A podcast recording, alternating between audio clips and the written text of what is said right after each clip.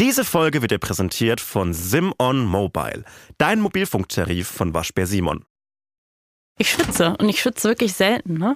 Willkommen in meinem Leben. Willkommen. Welcome to Sweatland. Also ich habe mich heute entschieden, Dankeschön, einen Pulli anzuziehen, den ich noch neu habe und erst so viermal anhatte. Und heute muss er performt werden. Und es ist hier zu warm im Studio, aber es ist egal. Ja, das muss man leiden. manchmal durchziehen. Es kann auch nicht, weißt du, man denkt immer so, Podcast ist was Einfaches, man, ist, man äh, bereitet sich drei, vier Themen vor und dann reden wir einfach im Mikrofon mit jemandem, den man sowieso, wir zumindest mögen uns. Ja. Unsere anderen Kollegen den, aus den Podcast-Charts, die mögen sich manchmal Mhm. nicht so sehr. Aber äh, bei uns ist es ja noch eigentlich ein angenehmer Job. Aber man, hier finde ich, äh, so, das ist ja Arbeit und bei Arbeit muss man manchmal ein bisschen leiden, finde ich. Ja. Und deshalb habe ich unter, mein, ich jetzt. unter meinem Schreibtisch, äh, in, meinem, in meinem Duschbüro, habe ich zum Beispiel deshalb so ein, ein Brett mit so Nägeln. Und immer wenn ich schreibe und eine gute Zeit habe, trete ich da drauf, damit ich bei meiner Arbeit ein bisschen leide. Damit es Okay. sich so, verdient, so anfühlt, als hätte ich es verdient. Ja. Okay, hast du da schon mal mit deiner Therapeutin oder deinem Therapeuten drüber geredet? Den hat mir empfohlen tatsächlich. Ah. Ja, der hat mir extra die äh, rostigen Therapienägel, die sind, äh, die muss man extra äh, anfliegen lassen, extra angefertigt, damit die rostig sind und wehtun, aber nicht infektiös sind. Mhm. Ist mega schwierig, die muss man importieren lassen aus England. Äh, und weil die haben da, die kennen sich da aus mit so ein bisschen Leiden und ein bisschen, bisschen mit der Und Psyche. desinfizierst du die auch regelmäßig? Na klar, äh, okay, ich dusche gut. immer Das mit, mir- mit meinem Nagelbrett. Ah, schön. Mhm. Das Okay. ist wen- wahnsinnig interessant, weil äh, ich entwickle an den Stellen am Fuß, wo ich immer den Nagel drin habe, entwickle ich so, also es sieht, wenn ich, wenn ich mit Schuhe ausziehe, sieht es aus, als wäre ich so ein, so ein Typ, der so Stigmata hat und so, wie, wie Jesus Nein, und so weiter. Es wird wieder schnell religiös hier. mal auf. Aber ich, weil, ich bin ja kurz davor, weil ich habe Mhm. überlegt, die Woche war ich in so einer, in so einer sogenannten, wie Millennials sagen, YOLO-Situation, Mhm. wo ich überlegt habe, ob ich mir spontan ein Tattoo stechen lasse. Mhm. Und das, das wäre wär ja auch eine Nadel mindestens eine involviert gewesen. Und zwar saß ich beim Friseur und ich habe vor zwei Jahren, drei Jahren, glaube ich, mal der Tätowiererin von Dua Lipa geschrieben. Mhm. Also die nicht nur sie tätowiert, obviously, aber die ist eine Freundin von ihr und hat ein paar Das wäre sehr cool sauheftig, wenn man so Vollzeit so als und der hat ihr so ein, zwei Tattoos gemacht, die ich sehr, sehr gut fand. Und ich habe es komplett vergessen, dass ich diese Mail irgendwann mal geschrieben habe, weil ich besitze auch original ein Tattoo, was nicht Mhm. richtig zählt. Und dann war ich so, okay, sie hat mir nämlich geschrieben, hey, ja, wegen deiner Tattoo-Anfrage, ich bin die Woche in Berlin, die, die lebt in Paris. Mhm. Und ich war so richtig, warum schreibt mir jetzt eine fremde Person, warum hat die meine E-Mail? ein bestimmt, die ist bestimmt durch ihr Google-Mail-Postfach gegangen und hat, einen nach geguckt, Berlin gesucht. Ja, genau. Und dann war sie so, oh, vor drei Jahren. Naja, dann habe ich überlegt, ob ich es machen soll. Ich hätte jetzt noch zwei Tage, sie wäre noch zwei Tage in Berlin. Mhm. Ey, let's go. Es wäre eine Rose. Man darf sich nicht so viele Gedanken machen um Tattoo. Äh, Tattoo ist ja auch nur auf der Haut. Und das ist irgendwie egal. Also ich finde, ich finde, ich habe genug, genug Vertrauen in so ein Leben nach dem Tod, als dass mir meine jetzige fleischliche Hülle relativ egal ist. Und das wäre schon auch cool, weil es auch, also Dua Lipa von ihr auch Ja, Tattoos und das ist auch ein guter, gutes Partygesprächsthema, finde ich. Du musst es bloß an der Stelle machen, wo du den kein, kein Kleidungsstück irgendwie so hochkrempeln oder ausziehen musst, damit du es zeigen kannst. Aber so Sondern dass man einfach Oberarm- so lässig so ein Ja, bisschen genau, so, nur das. T-Shirt so, guck mal hier. Ja, aber oder das, wenn du so ein stockendes Gespräch mit einem, mit einem Taxifahrer oder so hast, dann kannst du sagen, Nein. guck Nein. hier habe ich ein Tattoo von. nein, den Ja, würde ich okay. nicht, ja. Schade. Okay, Ähm, gut. Ich überleg's. Ich glaube, ich, Habe ich, hab ich dir erzählt, wie ich mein erstes Tattoo mir stechen habe lassen? Nein. Das Hundebeste auf meinen Knien. ja, also das Äh, kenne das, ich. Da hatte ich 2019, glaube ich, war das, hatte ich ein Tinder-Date in Bielefeld. Und äh, dann hat er mir das tätowiert und das war's. Wir haben uns nie wieder gesehen. Wirklich? Ja, fand ich cool. Mit so einem Stick and Poke. Okay, es wäre so krass, wenn die Person sich dann so mega doll in dich verliebt hätte und so für immer diese Erinnerung mit dir verbindet und du Oder hast wenn, einfach so ein wenn ich, wenn es Oder andersrum gewesen wäre, Ah, es alles, noch lustiger. alles, alles wäre beschissen gewesen. Und danach habe ich angefangen, mich selbst zu tätowieren während der Pandemie. habe ich so, habe ich mir so Stick and Poke mäßig so dieses Ober-Unterhitze 200 Grad gestochen Ja. und so weiter. Tolle Zeiten, tolle, tolle Zeiten. Okay, ja. Vielleicht können wir mal zur tausendsten Folge Hotz und Humsi, kann ich dich dann tätowieren? Nein, Schade. Oder das rostige Nagelbrett, kann ich das dann Nein. mitnehmen? Schade. nein. Du kannst mir ja mal ein paar Designs anbieten. Also ich würde mich von den Designs überzeugen lassen. Weißt du, wenn es einfach eins gibt, wo ich mir denke, das ist so schön, das muss ich auf meinem Körper tragen. Riesiger Garfield auf dem, Hinter auf dem Rücken. Vielleicht. Finde ich cool. Hotz und Humsi mit Sebastian Hotz und Salwa Humsi.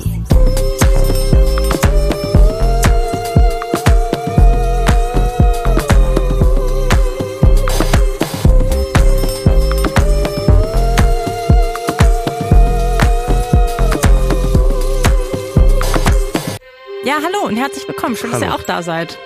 Ähm, wir sind's mal wieder. Wir sind tatsächlich die, die Leute, die auf dem, auf dem Bild sind von dem Podcast, den ihr gerade angeklickt Ja, habt. wer hätte das gedacht? Wie, wie ist die Laune heute?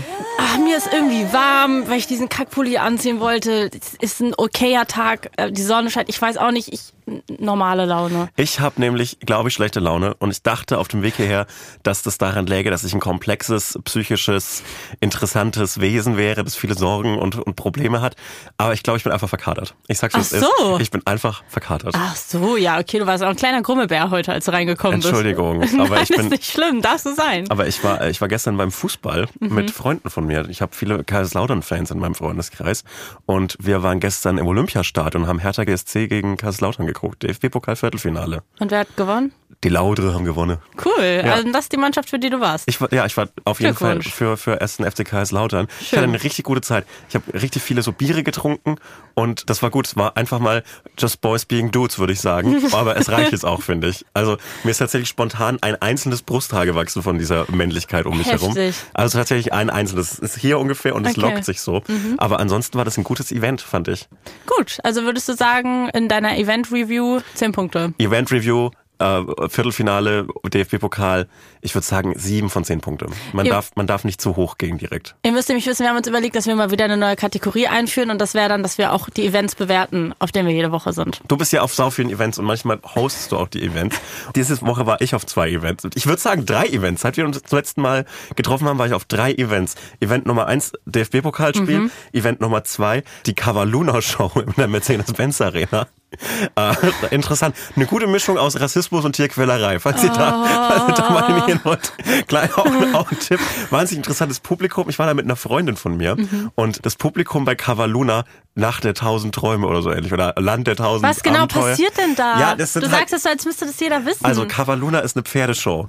Und im Prinzip ist das ein Theaterstück, aber es wird halt äh, Theaterstück? ein Musical, würde ich sagen. Was? Ein Musical. Singen die Pferde? Nein, es singt niemand, es kommt Okay. alles vom Band und es wird so ein Musical aufgeführt und dazwischen gibt's Pferdetricks.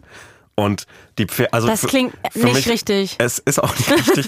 und es hatte so alles, hat so diesen, das ist so localized in so einer, ich würde sagen, chinesischen Mythenwelt.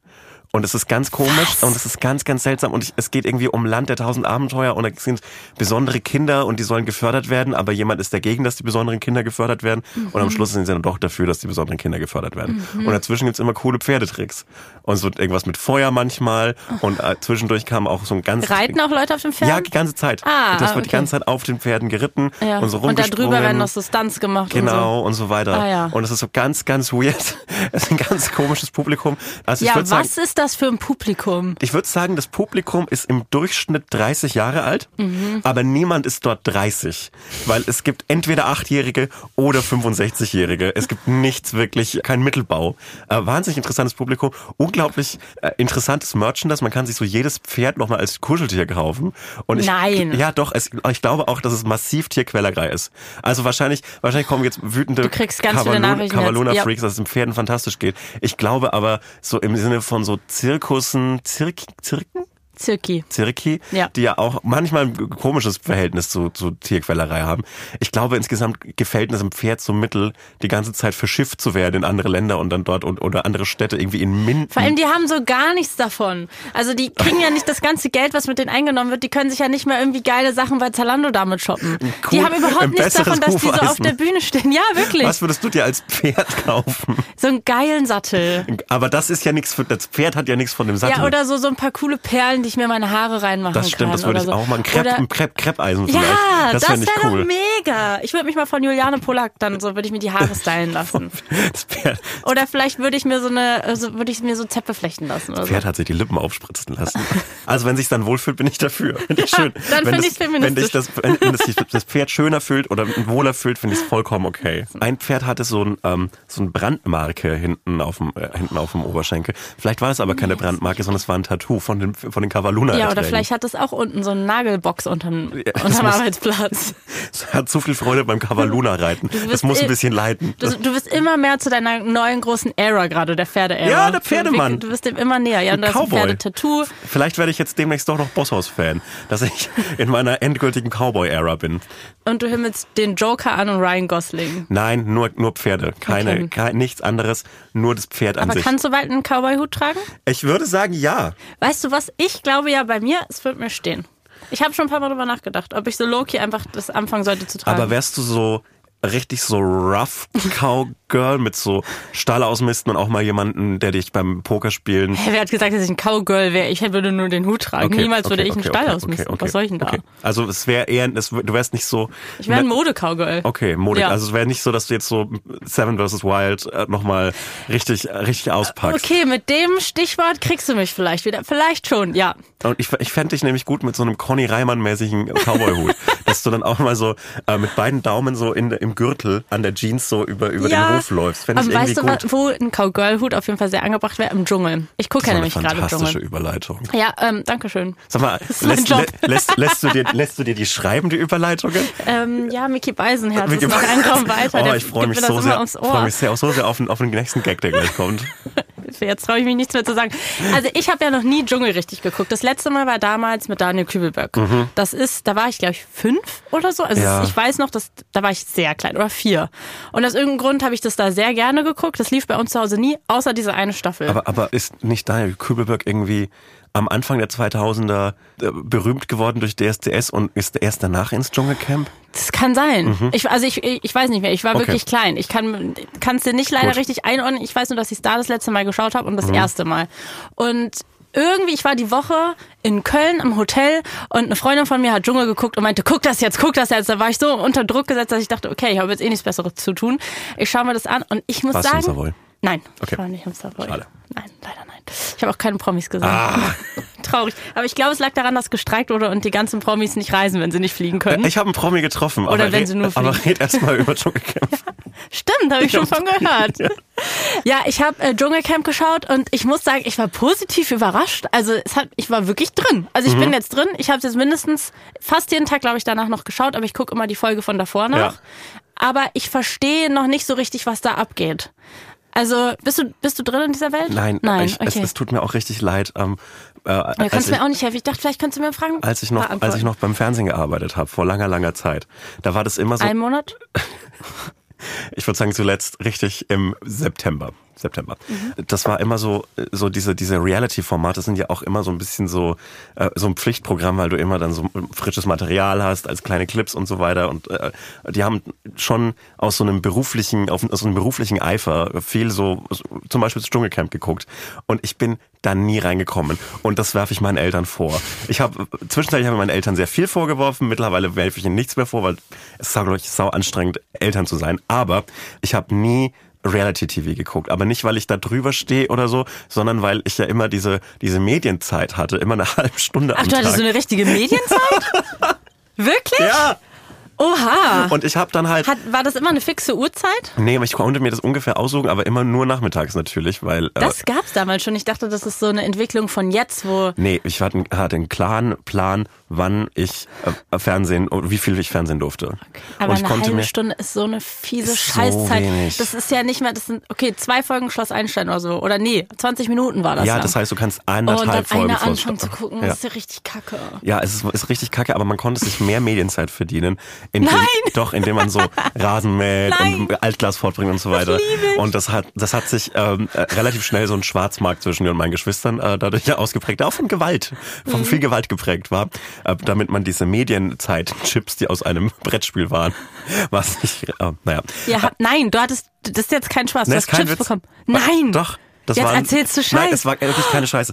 Meine, meine Mutter ist Erzieherin und ich glaube, das war mal, war mal so eine, eine. Idee, so, so Medienzeit zu regulieren. Und ich glaube, es ist auch keine schlechte Idee gewesen, mich ein bisschen so einzubremsen, was meinen Fernseh- und Videospielkonsum Aber jetzt mal angeht. ganz im Ernst, wenn man jetzt auf deine Medienzeit heute schaut. Ich gleich's aus. Ist jetzt nicht ich so wirklich so, als hättest du was gebracht. Tut mir leid. Ja, vielleicht war es, vielleicht ist das da- dadurch, dass so Fernsehen damals so ein rares Gut war, dass ich jetzt so jeden Bildschirm so lang anschaue, wie ich irgendwie kann. Und, jetzt, und zum Beispiel, es gab so, wenn, wenn mein Vater auf Geschäftsreise war, dann gab es manchmal die großartige Ausnahme, dass wir beim Abendessen ferngesehen haben. Und dann haben wir im Wohnzimmer gegessen, so auf, auf dem Boden sitzend um so den kleinen Tisch herum und haben so dort gegessen und haben Jim Knopf und Lukas der Mo Lokomotivführer, die Zeichentricksendung Oh, und das geguckt. schiebt und einen das dann ist so Ich finde richtig, ja. Essen beim Fernsehen immer noch das Heftigste. Ja, Soll man ja nicht. Ich find's so geil, das wird mir nichts, ja nicht. nichts nehmen.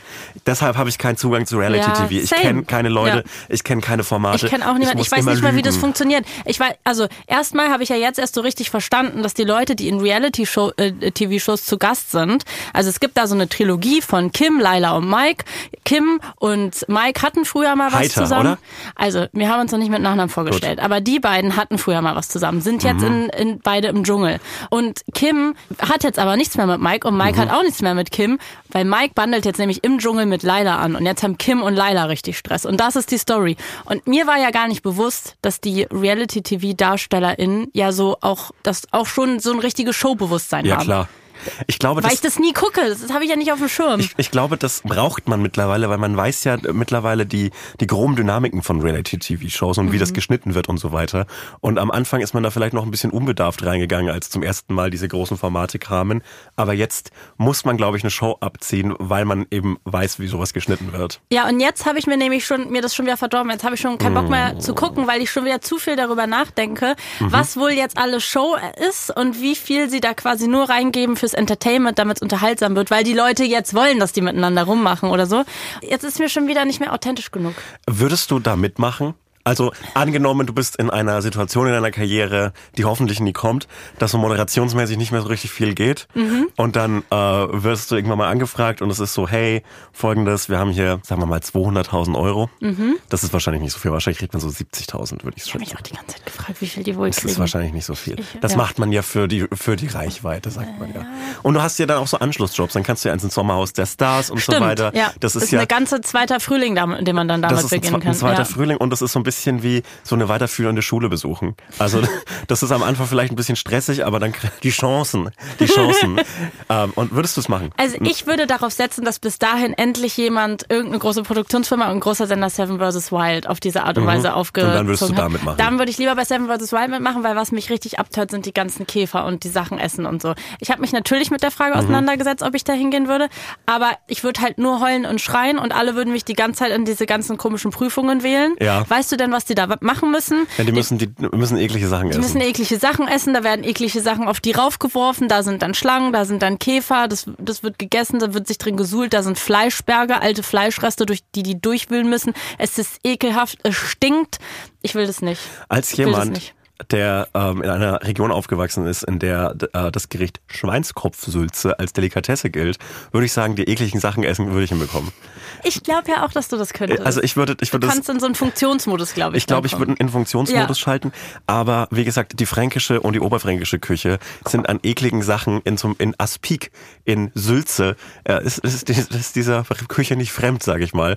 Und so ein, Alter, ich habe mal freiwillig Presser gegessen und ich dann esse ich auch einen Kakerlak. Ja. Naja, vielleicht du. Mach du das doch. Und ich jubel dich. Ich kann dann für dich Mhm. Ja, ich, anrufen. hab ja, ich bin ja jetzt. äh, Ich kann dir so einen Brief schreiben. Die haben nämlich irgendwann sind die alle ganz traurig, weil die ja so lange da sind ohne ihre Freunde und Freundinnen und ihre Geliebten und bla bla bla. Und dann ähm, öffnen die alle zusammen so handgeschriebene Briefe. Und dann müssen, dann wird immer von einer anderen Person der vorgelesen und die flennen so krass. Kann ich den Brief schreiben. Aber es ist auch eine ganz spezifische Art Prominenter, die man sein muss. Äh, Da kommt es gar nicht so sehr auf die Reichweite, glaube ich, an, sondern du musst es schaffen, irgendwie in diese Promi-Klatschblätter reinzukommen, so in so, in denen ich ja jetzt stattgefunden habe die Woche. Und ich ja, glaube, stimmt. und ich Vielleicht wäre das, jetzt dein Moment. Jetzt gl- hast du dich qualifiziert. Ich glaube, die letzte Woche war wirklich mein, meine Möglichkeit, dass ich demnächst ins, ins Dschungelcamp könnte. Werbung. Ich habe einen neuen Supermarkt bei mir entdeckt. Also der ist nicht nur, also der ist literally gar nicht neu. Ähm, aber ich war einfach noch nie da, Ja. weil ich noch nicht die ganze Range von Supermärkten bei mir ausgekostet habe. Jo. Weil irgendwie einigt man sich ja dann immer so auf den ein, da gehe ich hin, der ist irgendwie auf meinem Weg zu Hause nach der Arbeit oder whatever. Und da gehe ich dann immer hin. Und dann irgendwie probiert man irgendwann keinen neuen mehr aus. Und ich war beim neuen und ich muss sagen, der ist besser als der alte, wo ich vorher war, weil viel größeres vegetarisches Angebot. Weißt du, wie lang das vegetarische Angebot geht? Drei Regale. Drei Regale. Das ist richtig Aber nice. ist es so auch eine Strecke oder ist es so verteilt? Nein, nein, nein, das ist eine Strecke. Mm, das finde ich gut. Es ist eine Strecke und es ist so schön. Und ich stand da das erste Mal und ich konnte es nicht glauben. Es war, es war der Heaven on Earth für mich. Und Produkte, die ich da auch gesehen habe, waren Produkte von Iglo Green. Kannst du es für mich aussprechen? Du meinst die Produkte von Iglo Green Cuisine? Ja, genau. Die Produkte von Iglo Green Cuisine. Richtig. Ja, ich kenne es. Man, man isst so aus reiner Gewohnheit immer so ähnliche Gerichte und so gerade so im Alltag. So, du bist ja, Ja, auch eine, genau. Du bist ja jetzt auch eine Schafferin. Nicht jetzt auch, sondern du warst schon immer eine Schafferin. Jetzt auch. Ich hab's doch korrigiert. Ja, ja. Du bist eine Schafferin und manchmal sieht die Ernährung ein bisschen eintönig aus.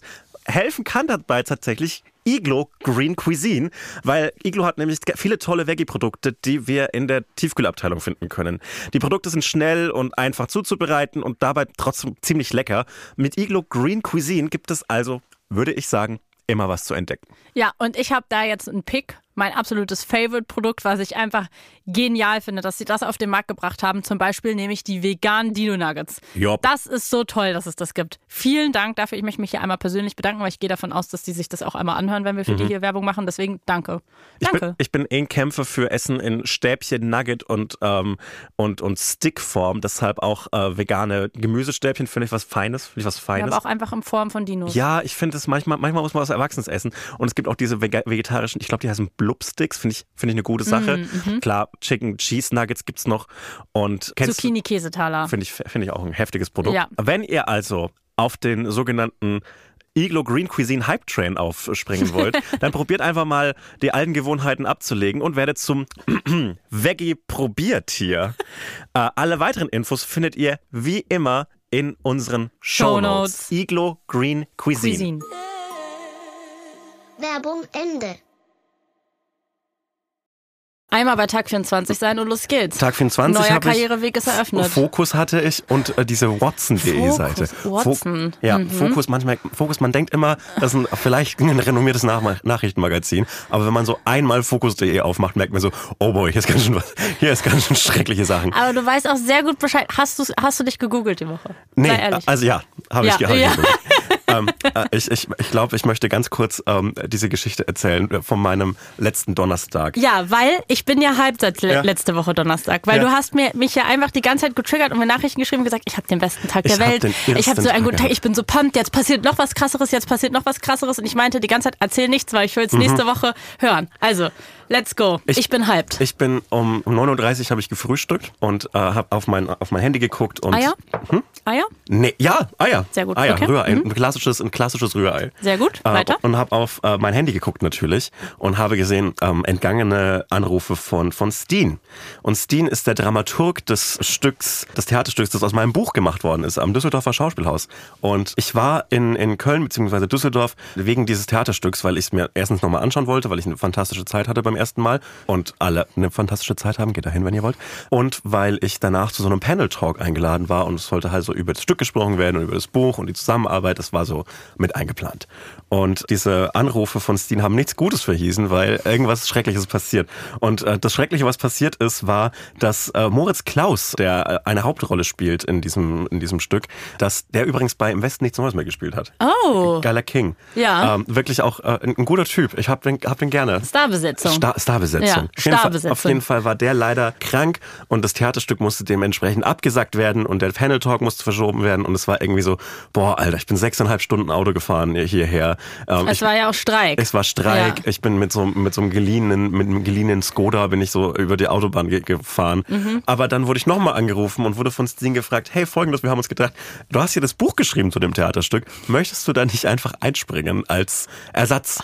Für diese Hauptrolle. Und dann habe ich kurz gesagt, ey, ich, äh, ich bin schon hardly ein Fernsehschauspieler. Ich glaube, ein Theaterschauspieler bin ich erst recht nicht. Und dann haben wir gesagt, ey, es wird schon, es wird funny und äh, es sind auch ist kein so riesengroßes Publikum, es ist glaube ich so 100, 150, 200, keine Ahnung. 150 Reicht aber, Mal. um d- durchzudrehen vor Aufregung, Genau. ja. Äh, Aber macht es doch einfach. Und dann habe ich gesagt, kein Problem, mache ich. Und Bist du so jemand, ganz kurz, ich will mich hier reinfühlen in die Situation. Bist du so jemand, der in dem Moment sagt, kein Problem, mache ich, weil du weißt, dass es einfach dumm wäre, das jetzt abzusagen, Mhm. weil es ein mega tolles Erlebnis sein wird und wahrscheinlich einzigartig und auf diese Art und Weise nie wieder passieren wird und du es in, in dir drin gerade hast, Mhm. weil du es auf gar keinen Fall aus einer Angst absagen willst? Ähm, ich habe das aus 50 Prozent wegen des Erlebnisses gemacht und wegen, Okay. wegen, das ist eine gute Geschichte, die man im Podcast erzählen kann. Und äh, Danke, du hast dich für uns aufgeopfert. Gerne. Und, und andererseits, andererseits habe ich mir gedacht, hey, die Leute kommen zu einem Theaterstück und kennen vielleicht das Buch oder mich Mhm. und die haben ja dann auch irgendwie eine gute Zeit und ich habe dann nichts zu, nichts groß zu verlieren. Für mich wäre es krank stressig gewesen, wenn man mir das zwei Wochen vorher gesagt hätte, weil dann Ja, hätte ich, stimmt. mir- dann hätte Mhm. ich die ganze Zeit den Text gelernt und hätte auch so mir wirklich Druck gemacht und sowas halt, ey, Du hattest gar keine Zeit, dir Druck zu machen, weil der Zeit, Anspruch mir ganz anders ist. Ja, ja. Okay. Und man hat mir auch gesagt, hey, man, du darfst das Skript mit auf die Bühne nehmen. Das ist wohl relativ üblich bei so Notbesetzungen im Mhm. Theater, habe ich mir sagen lassen, äh, dass man, dass man das Skript mit auf die Bühne nehmen darf. Und dann war ich so, Alter, ich hab, äh, ich krieg das hin. Ich habe letztes Jahr 50 Mal aus diesem Buch gelesen.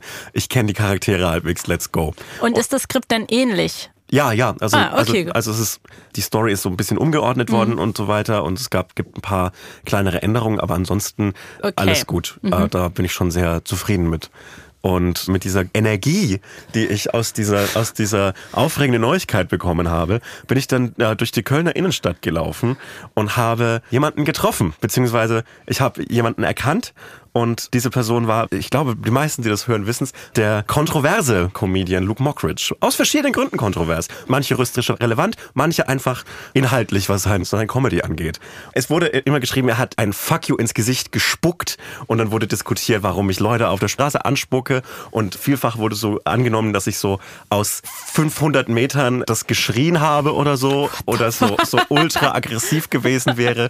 Aber die Wahrheit ist, und äh, das ist, glaube ich, die richtige Plattform, um diese Wahrheit mal äh, loszuwerden. Die Ja, Wahrheit ist, räum noch mal auf hier. die Wahrheit ist, ich habe ihn aus 20 Metern erkannt, äh, habe mich vorbereitet äh, und habe mich so gewappnet dafür, was ich jetzt tun muss. Ich glaube, er hat mich auch erkannt. Ich bin mir sehr sicher, dass er mich auch erkannt hat. Weil er hat's ja getwittert. Genau, wir haben uns in die Augen geguckt und ich war so, ich würde sagen, so weit weg von ihm wie du jetzt von mir, so einen halben, dreiviertel Meter und habe ihm dann laut, aber also, also in einer Zimmerlautstärke lächelnd ein Fuck you ins Gesicht gesagt, bin aber mit meinem Puls 150 durch diese für mich mutige Sache einfach dann weitergelaufen. Habe ich noch einmal umgedreht und habe so halb zum Winken angesetzt, habe aber gedacht, das ist einer zu viel und bin dann einfach weitergelaufen. Und ich, Hast du so eine Schnappatmung gehört von so einer Reaktion? So ein Nee, ich bin einfach, ich, ich, hab, ich hatte Kopfhörer auch drin. Okay. Das war ganz funny, weil ich habe jetzt so neuere Kopfhörer, die so erkennen, wenn man redet. Und der Podcast. So Noise Cancelling. Ja, genau. Und äh, der, der Podcast wurde so leiser, als ich gesagt habe, weil er gedacht hat, oh, jetzt kommt ein Gespräch. Nein, es war einseitig. Das war ein einseitiges Gespräch. Und für mich war das ein privater Spaß. Und ich finde, auch wenn ich das irgendwie getwittert hätte, hey, ich, der geile King, der Musiker ihr, King. was ich gerade genau, gemacht habe? Genau, das wäre irgendwie uncool gewesen. Und ich finde auch so, man hätte es mir nicht geglaubt. Und ich dachte einfach, hey, privater Spaß, das war fun. also Und du hast es mir als privaten Spaß erzählt und ich habe es dir nicht geglaubt, Genau. weil ich manchmal nicht weiß, was du erzählst, was wahr ist und was nicht. zu Recht, du, hast, du kennst mich sehr gut. ähm, aber ich hatte einfach einen privaten Spaß in dieser Zeit. Und ich, ich war dann so in, die, in der Kölner Innenstadt und habe einfach eine gute Zeit gehabt, weil ich wusste, hey, das ist gerade passiert. Fantastisch. Und dann bin ich nach Düsseldorf gefahren, habe Sport gemacht, geprobt und war in der Probe in so im Unterhaus, glaube ich, heißt das. Das ist so, da kann man auch keinen richtigen Handyempfang. Und während der Probe von 15 bis 18 Uhr bis 19 Uhr haben wir geprobt, richtig doll.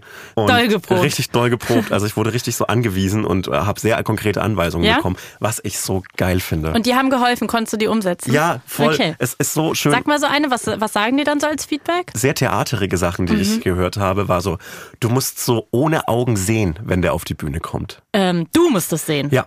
Okay. Also ich muss das so wahrnehmen mit meiner Körperhaltung, quasi, dass du wenn dich jemand nicht auf so die umguckst, so, kommt mein, äh, ge- Spielpartner. ge- Genau, Ah, ja. aber trotzdem darauf eingeht, dass da gerade jemand reinkommt. mhm. Und das war cool. Also ich hatte eine richtig gute Zeit. Nice. Richtige Kurzausbildung. Ja, und auch ich hatte noch einen Kostümwechsel und so. Das war super. Cool. Das war richtig Sehr cool. cool. Und während ich geprobt habe und endlich mein Theater Kit rausgelassen Ja. habe, hat mein Handy die ganze Zeit vibriert.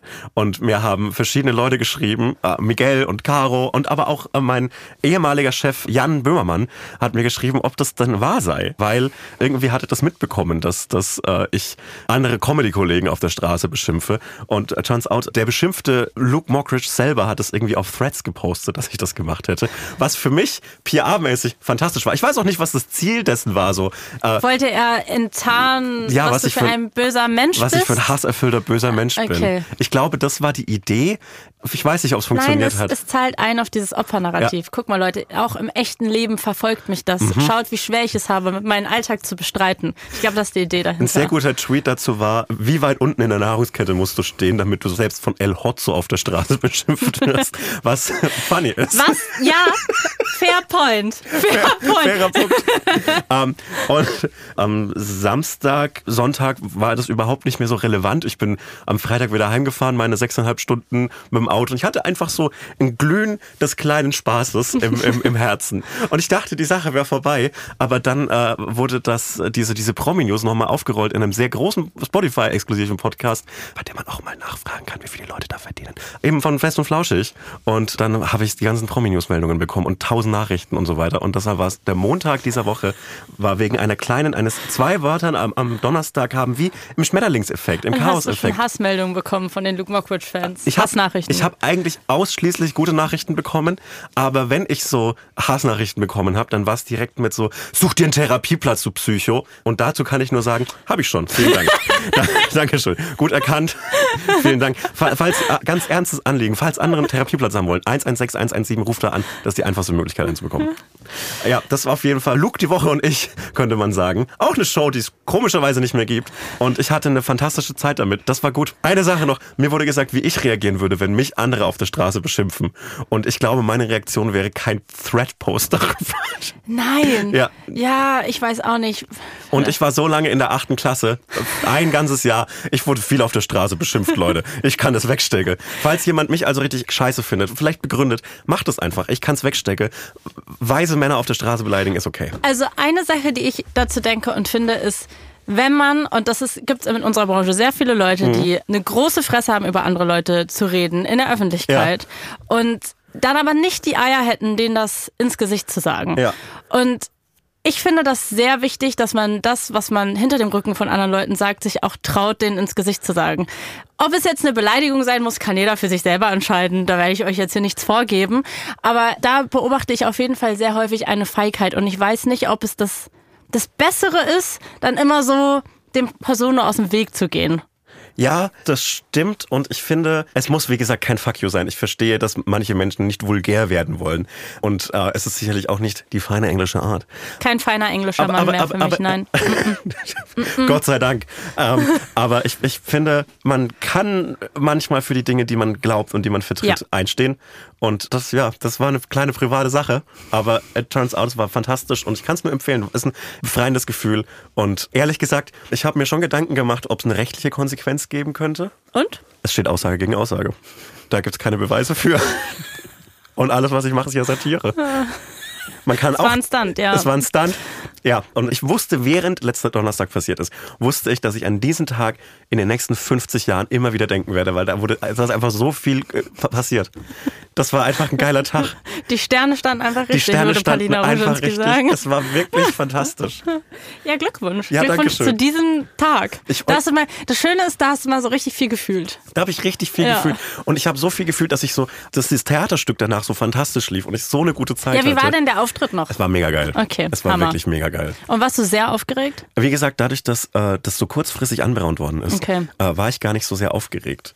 Konntest du da raufgehen mit so einem Ding von, ey Leute, wenn ihr jetzt irgendwas kacke findet, wisst ihr was, ich bin hier heute spontan mit. Genau das. Ja, okay, gut. Mhm. Und, äh, und es war auch so, es war ein cooler Moment, auf die Bühne zu kommen, weil ich wurde nicht angekündigt, dass ich den ersetze, sondern es, ich war dann einfach auf der Bühne und ich habe aus dem Publikumsraum so ein Ist das El Hotzo gehört?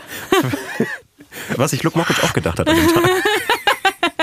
Und ich hatte eine mega geile Zeit, es hat super funktioniert. Wir haben während der Probe die ganze Zeit am Text gearbeitet. Mhm. Ich habe dann ehrlich gesagt den Text ein bisschen improvisiert und nicht so sehr auf das Skript geguckt.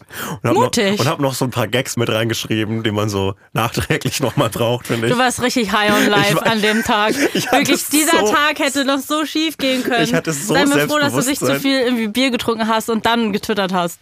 Das war saugeil. Ich, hab, ich hatte wirklich den besten Tag. Und nach so einem Tag hat man aber auch einen Showkater. Ich hatte einen so dollen Showkater. Ja, glaub ich Ich war richtig, richtig drained. Ja. Jedes Glücksgefühl, das war, so, so stelle ich mir so einen MDMA-Kater vor. Das Ja. wurde einfach alles verballert. Alles wurde ausgeschüttet. Das war fürs ganze Jahr eigentlich vorgesehen. Und ich war so traurig dann auf der Autofahrt nach Hause. Oh. Das war so richtig dann so, ich habe dann auch nur so American Football, also die Band, nicht den schrecklichen Sport gehört. Ja. Und bin so durch den Regen gefahren und es war richtig so.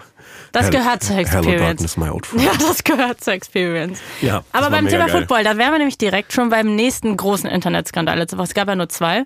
Dein und den von Taylor Swift. Endlich gehört das Internet wieder den Blonden, sage ich mal an der Stelle. Ja, Endlich. schön. Toll. Schön, so hat sich die AfD das vorgestellt. Endlich. ja, äh, Ich war in der Ta im Taylor Swift Rabbit Hole. Und ich möchte da ein bisschen mit dir drüber sprechen, Mhm. Gerne. weil ich war nie großer Taylor Swift Fan. Ich muss sogar sagen, damals, als sie noch so, sie war ja mal sehr unpolitisch. Ja. Und irgendwie mir immer so ein bisschen so zu bieder. Ich konnte mit der nicht so viel anfangen. Ja, ich glaube, es kommt auch daher, dass sie halt äh, früher so sehr Country Ja. gemacht hat. Und Country ist ja in den USA oder generell eine sehr eine Musikrichtung mit einem konservativen Publikum.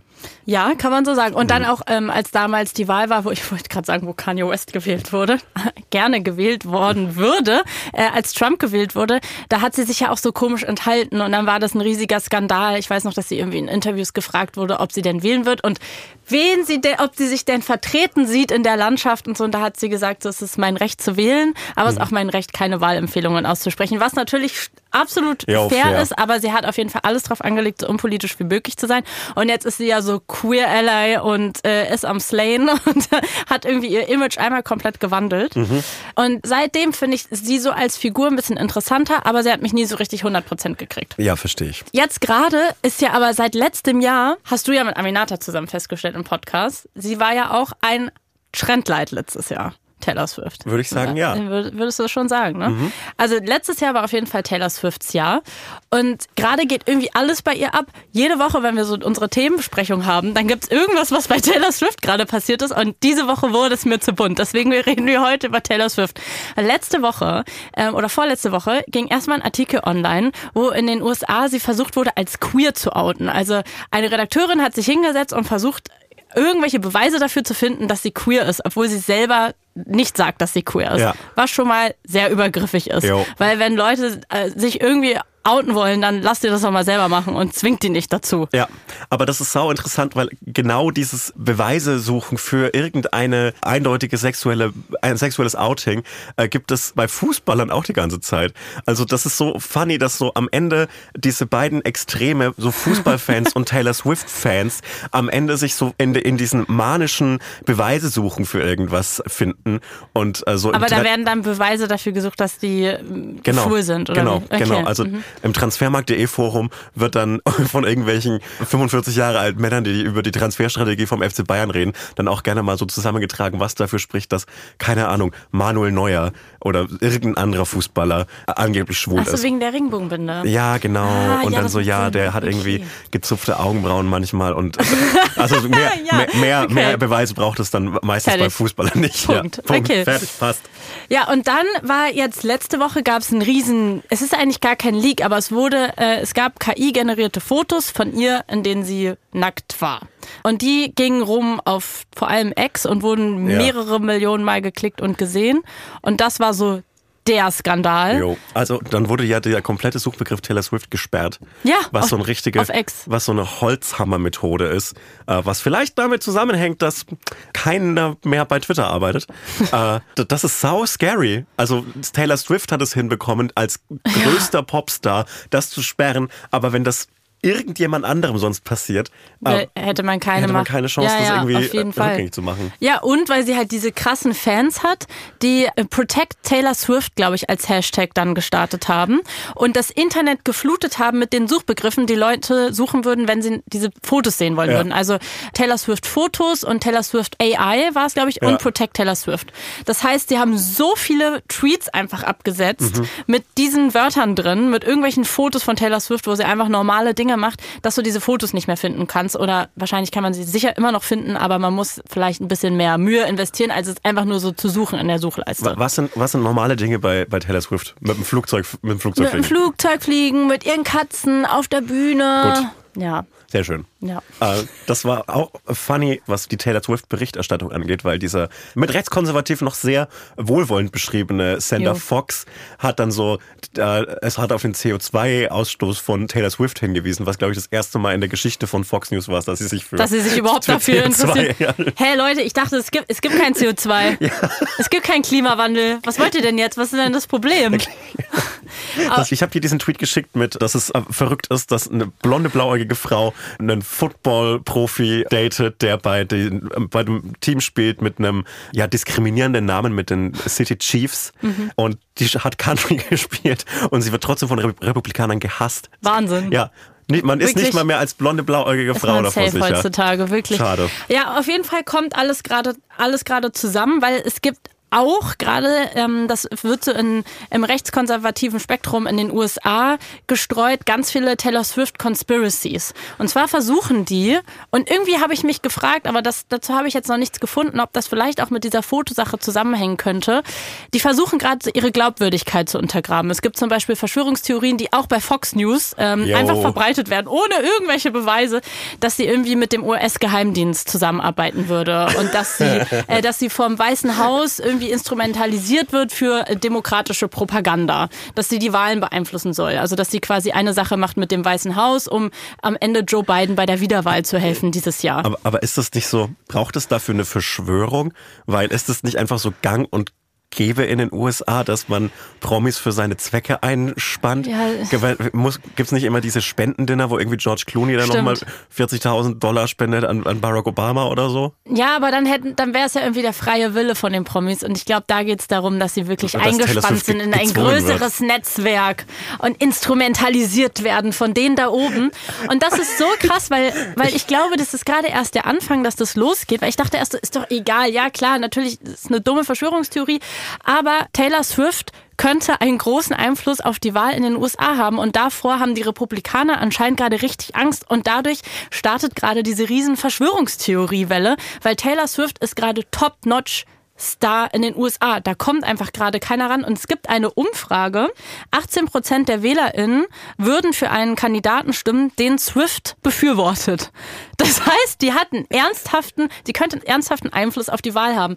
Und sie hat ja jetzt schon ein, zwei Mal gesagt, hey Leute, geht wählen, da muss man sich ja registrieren. Und es hat sich an, an dem Link und an den Zahlen gezeigt, dass tatsächlich ganz viele junge Menschen sich danach registriert haben. Das heißt, sie hatte bereits Einfluss. Und äh, so hängt das mit diesen Verschwörungstheorien gerade zusammen. Und es ist alles so absurd, weil es geht so weit, sie ist ja jetzt mit diesem Footballspieler, mit Travis Kelsey mhm. zusammen, von den Kansas City Chiefs. Mhm. Das und ist alles, was ich darüber weiß. Ich habe keine Ahnung von Football. Ich habe auch die gar keine Ahnung von Ball irgendwo hintrage gemacht. Euer Zeug. Keine Ahnung, was die da machen. Ich weiß es nicht. Ich weiß nur, ich bin nur da für Taylor Swift. Ja, fair. Und auf jeden Fall hat, haben die es jetzt in den Super Bowl geschafft. Oder ja. in, die, in, in das End, Finale. Äh, Finale. So nennt man das. Und es gibt jetzt ganz viele Leute, die halt sagen, dass das nur geklappt hat durch sie, weil sie auch bei diesen Spielen so äh, präsent war und ihn immer mit angefeuert hat, irgendwie ihrem Boyfriend. Und sie wurde ja dann auch immer an den Kameras gezeigt und es gibt ganz viele Fotos und so davon. Und jetzt wird da so eine Riesen, also die sind gerade die Royals in den USA. Das ist mhm. wirklich Wahnsinn. Also so wie, als würden alle, alle US-Amerikaner gerade so dieses, ihr, dieses, äh, so ihren Abi-Coming-of-Age-Traum nochmal neu erleben können. Jo. In Form von ihm, der ja so der Quarterback ist. Ja, aber was gibt es amerikanischeres sie, die so Ja, es ja. geht nicht amerikanisch. Also wirklich das noch, das noch und dazu noch so ein McDonald's Cheeseburger und dann hast du so, dann, ja. dann erscheint dir so eine amerikanische Flagge direkt auf der Brust. Wirklich? Wow, der, der du, kriegst dann einfach eine, du kriegst einfach eine Schussweise, wird geliefert, wenn du das machst. Und da kommen halt also zwei verschiedene Publikums. Ist Publikums die Mehrzahl vom Publikum oder ist Publikum schon das meiste? Crowds. Zwei da, verschiedene Crowds. Danke. Da, da kommen zwei verschiedene Crowds zusammen, die du eigentlich nicht toppen kannst. Und zwar einmal die Swifties, die so mehr weiblich und weiß und, und wir, wir haben hier irgendwie unsere Internetenergie nicht sein könnten und dieser männliche Sport. Jo. Die werden jetzt halt miteinander verbunden und jetzt entsteht da gerade eine neue Superpower, eine Reichweite, eine Macht, die wirklich Wahnsinn ist von diesem Couple. Und genau, jetzt sagen halt eben Leute, okay, dadurch, dass er jetzt so verliebt ist und sie ihm so viel Power gegeben hat, haben die es eben ins Finale geschafft. Und wenn sie das geschafft hat, dann kann sie ja auch alles andere schaffen. Also das ist wirklich Wahnsinn. Und anscheinend gibt es im Team von Joe Biden auch schon die Idee, dass es ja cool wäre, wenn Joe Biden vielleicht mal bei einem Konzert von ihr so öffentlich zu Gast wäre, dass man das mitbekommen würde, dass man quasi schon so versucht, die Swift-Fans für sich zu begeistern, weil sie sich natürlich für die Demokraten aussprechen wird, wenn sie es machen wird, weil sie ist ja auch ein queer Ally. Ja. Und das ist alles so. Ah. What the fuck? Dieses Crossover von, die, von dieser riesen Sport-Community und ihren Fans, was da gerade abgeht. Wirklich, aber was muss, man für, muss, was muss man für ein Neue Kategorie. Was gerade abgeht bei den Amis. Wirklich. Wie, wie behütet muss ein Leben sein, damit du dich von Taylor oh, Swift politisierst? Was gerade abgeht bei den Amis. Was gerade abgeht bei den Amis. Ähm, wie behütet muss ein Leben sein, damit du dich von Taylor Swift politisieren lässt? Also wie, wie sehr kann man abgekoppelt von jeder materiellen Not sein, damit du dich von Taylor Swift politisieren lässt. Ja, sie Also, das, aber das ist, so doch, absurd. aber das ist doch wie, das ist ein bisschen so wie, wie dieses deutsche Promis sprechen sich gegen Antisemitismus und Rassismus aus, das heute rauskam und so, äh, die deutsche Taylor Swift, äh, Ja. Helene Fischer war. und gesagt hat, dass dran. die AfD scheiße Ja, ist. Ja. das ist doch good for her. Aber ich finde auch so, wer, wer wen, wen spricht das an? Ich kann mir keinen Menschen, vielleicht, vielleicht weil ich die ganze Zeit im Internet abhänge, vielleicht weil ich jede Ja. fucking Spiegel Online Nachricht direkt mir in die Venen schieße. Aber vielleicht, äh, ich kann mir keinen Menschen vorstellen, der sich jetzt so denkt, ach Mensch, jetzt wo die, jetzt wo Taylor Swift oder Helene Fischer gesagt haben, dass ich doch bitte nicht den, Doch, die rechtsradikalen Weirdos äh, wählen aber, soll. Ja, aber du kannst dir ja jetzt nicht einen 40-jährigen erwachsenen Menschen vorstellen, sondern musst dir irgendwie vorstellen, eine 17-jährige, 18-jährige, 20-jährige. Aber Du weißt du nicht mehr, wie doll damals, als du Teenager warst, wie doll ähm, die Bands, die du angehimmelt hast oder die MusikerInnen oder Schauspieler oder wer auch immer, dein Leben waren und man einfach nur sein wollte wie die. Ich habe mir meine erste fucking E-Gitarre gekauft, weil der Fohls-Sänger auch eine türkisene E-Gitarre hat. Deswegen wollte ich natürlich auch diese E-Gitarre haben. Ist doch wohl klar. Ja, und ich wollte äh, wegen Rage Against the Machine in den äh, bewaffneten Widerstand gehen. Siehst du, ich wurde schon auch, ja, stimmt, du hast recht, ich wurde, wurde auch politisiert. Mann! Also ich, ich kann es in dem Sinne schon nachvollziehen. Gerade heute, wo man noch krassere parasoziale Beziehungen zu den Leuten hat. Ja. Und äh, also natürlich kann ich es nicht 100% nachvollziehen, weil ich es für mich nicht nachvollziehen kann, aber es scheint da zu passieren und sie erreicht halt gerade diese jungen NeuwählerInnen. Und davor haben die Republikaner halt gerade Angst. Und noch hat sie nichts gesagt, also sie hat jetzt noch nicht gesagt, wen sie wählen wird, aber das geht alles dieses Jahr los und ich, ich, ich finde das wirklich spannend und ich finde das krass, wie sie, wie die Republikaner das wissen und jetzt schon anfangen, Verschwörungstheorien über sie zu streuen, dass sie irgendwie, ja, mit dem US-Geheimdienst irgendwelche Dinge macht, zum Weißen Haus irgendwie mit denen kooperiert oder auch ihr wird so Witchcraft unterstellt, also dass sie so Hex, eine Hexe sei. und dann suchen die so Videos raus, wo sie so einen Fluch machen soll und so. Ja, aber weißt du, dann würde ich noch eher auf das, was Taylor Swift sagt, Klingt hören. doch cool. Ja, das klingt Die erstens kann cool. zaubern. Und wie, also die ganze Idee, dass man sich gegen die Hexen wehren muss, ist, finde ich, falsch. Man muss mit denen zusammenarbeiten. Die sind offensichtlich cooler als du. Also die ganze Idee von der Hexenverbrennung, dumm. Warum habt ihr nicht mit denen zusammengearbeitet? Ja. Ja, finde ich dumm. Das ist einfach ein logisch, großer logischer Fehler. Wenn Taylor Swift tatsächlich zaubern kann, würde ich mich drüber freuen. Sie könnte uns ja supporten. Aber vielleicht, also vielleicht wäre es schön, Taylor Swift so als, als Hexe zu outen, weil dann müsste sie nicht mehr die ganze Zeit mit dem Flugzeug rumfliegen zur Tarnung, sondern könnte das einfach Endlich auf dem Besen. Eigentlich auf dem Besen CO2-neutral. Ja, Kein wissen Problem. wir ja nicht, wie CO2-neutral das ist. Wissen wir, wie so ein Besen betrieben wird? Oh Gott, das wäre saugeil. Hast du dir da schon mal Gedanken wenn, wenn der so einfach so extrem schreckliche, so Gammastrahlung, so extrem radioaktiv, der mittlere Westen in den USA nicht mehr, Aber nicht mehr ganz ehrlich, bewohnbar. wenn es, wenn es so Hexen gäbe, irgendwie, also es würde schon zu ihrem so, zu ihrem Looks passen. Findest du? Ja, irgendwie ich schon. Sie wäre so eine coole Hexe. Mit so einer, mit so, hat, ist sie nicht auch so eine Cat-Mom? ja, wahrscheinlich. Aber wir wollen damit nicht weitermachen, weil das ist auf jeden Fall ein sehr grundmisogynes Narrativ, Frauen als Hexen abzustempeln. Deswegen, wir hören hier auf. Gegenargument? Ja? Ist es nicht eigentlich progressiv, äh, Frauen, also so 2014er Oh, jetzt wird- Feminismus, jetzt bin ich gespannt. Frauen so Zauberkräfte zu unterstellen? Ja, Zauberkraft ist aber positiv ausgedrückt jetzt Okay. natürlich. Da, Zau statt Hexe, wenn ich Zauberin sage. Ja. Magierin? Magierin? Ja. Nein. Okay. Dann ich, Ich, ich würde das einfach, ich würde gerne Neustadt wollen, nicht wieder so alte Sachen rebranden. ja, das passt, passt leider thematisch nicht zur Nicht Wahl in zur den USA. Zeit gerade. Ja, es Ja. passt auch. Ey, ey, ich habe heute wollte ich einen Gag drüber schreiben, dass es furchtbar ist. Stell dir vor, um Trump zu verhindern, musst du Biden wählen. Und um Biden zu verhindern, müsstest du Trump wählen. Es gibt keine andere Möglichkeit. Ja. Und dass das einfach vielleicht ein bisschen dummes politisches System ist. Dann ist mir eingefallen, dass wir nächstes Jahr im, im Wesentlichen darüber abstimmen können, ob Scholz oder Merz Kanzler werden. Und das ist auch, auch nicht so geil.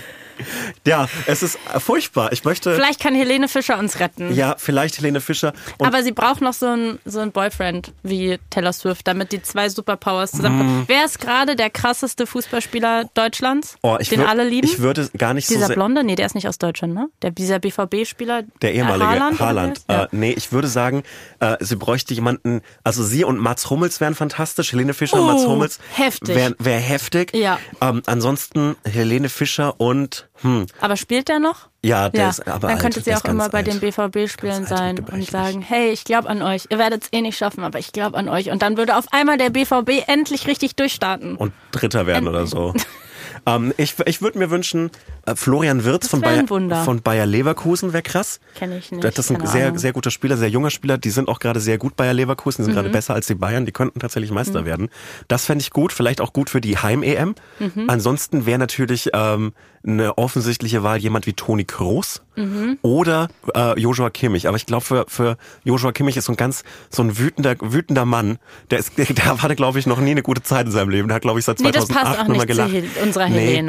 Aber, ähm, Die hätte einen Lieben, die hätte so einen Mausfreund. aber äh, die, die, auf eine andere Art Helene Fischer, Loredana ist ja mit Karim Adiemi zusammen Das stimmt, BVB. vielleicht ist die unsere, aber das, nein, nein, nein, nein, mm, mm, auf gar keinen Fall. Loredana nicht? zu problematisch. Zu problematisch, Ja. scheiße. Ja. Aber ja, Nee, ich, nee. ich würde sagen, tatsächlich Helene Fischer muss mit Mats Hummels zusammenkommen. Okay, ja, wer weiß, es ist noch alles möglich bis nächstes Jahr. Ich kann die Nummern mal vermitteln, Leute.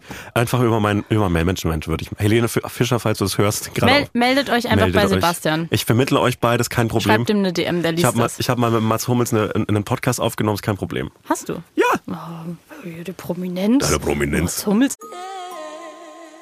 Werbung. Wir stecken ja gerade in den Tourvorbereitungen Ja. und zuletzt habe ich dich besucht und bin Kraft meiner starken Füße zu dir gelaufen und wurde tatsächlich kurz bevor ich bei dir war angesprochen, wurde auf der Straße erkannt und äh, die Person hat gesagt, hey, äh, wir haben ein Match auf einer Dating-App. Oh. Und ich habe gesagt, Erstens, cool. Zweitens, ich benutze keine Online-Dating-Apps. Das kann nicht sein. Äh, Das ist ein Fake-Profil. Das Ah, bin ja, das nicht sollte ich. nicht passieren. Das ist eine absurd unangenehme äh, Situation. Ja. Nicht nur für mich, aber auch für die andere Person, weil es ja es offensichtlich auf ein Fake-Profil Und auch enttäuscht ist. War, war die Person dann traurig? Ich bin dann ehrlich gesagt schnell genug weggelaufen, um nicht äh, dieses Gefühl noch sehr zu sehen. komische müssen. Ist eine, ist eine, ist eine komische, komische Situation, aber so Fake-Profile und, und falsche Profile auf, auf Dating-Apps sind, sind ein Problem. Und das ändert sich zum Glück dank eines neuen Features der Dating-App Bumble. Genau, Bumble hat nämlich genau deswegen ein neues Feature eingeführt und zwar den Deception Detector. Das ist ein Feature, das künstliche Intelligenz, also KI äh, nutzt, um Profile auf Authentizität zu überprüfen, damit eben genau das nicht passiert. Also Dating auf Bumble soll dadurch sicherer und auch am Ende weniger stressig werden. Man kann eben selbstbewusst swipen in der Gewissheit, dass die Person, die man dann da sieht, am Ende auch wirklich echt ist, da dieser Deception Detector Fake, Spam oder auch Scam-Profile entfernen kann. Außerdem kann man besser connecten und sich eben aufs Kennenlernen konzentrieren, anstatt wirklich zu entziffern, wer steckt da jetzt halt wirklich hinter diesem Profil. Das macht, glaube ich, für alle Beteiligten mehr Spaß. Deshalb holt euch Bumble, wenn ihr nicht auf ein Fake-Profil von einem drittklassigen Internet-Comedian reinfallen wollt. äh, das, glaube ich, ist für alle irgendwie schön und außerdem weird. Tschüss, Was wolltest du sagen? nix. naja, Aber man kann ja nochmal viel Spaß beim Daten wünschen und viel Glück. Ja. Ach, jetzt bin ich schon wieder ein Boomer, ne? nein, Aber, aber, was sagt man denn dann? aber es- was sagt man denn beim Daten? gut Swipe. Good Swipe. Weitere Infos findet ihr zu Bumble und wie immer in den Shownotes. Ja, good luck, good swipe. Good Swipe. Werbung Ende. Also ich wollte noch eine These aufstellen, Mhm. wo Taylor Swift vielleicht das erste Mal so richtig krassen Einfluss haben könnte. Vor, also eigentlich auf einem großen Level, ja, Super Bowl. Ist der nicht jetzt dieses Am Wochenende, 12. nächstes am Wochenende? 12. Februar. Ich habe Da werden wir es vorhin sehen? gegoogelt. Einmal werden wir es da sehen. Aber du bist ja nicht auf TikTok unterwegs, aber es Nee. gibt diese Woche einen Riesenskandal. Oh, da freue ich mich drauf, wenn es in sechs Wochen bei YouTube Shorts ankommt.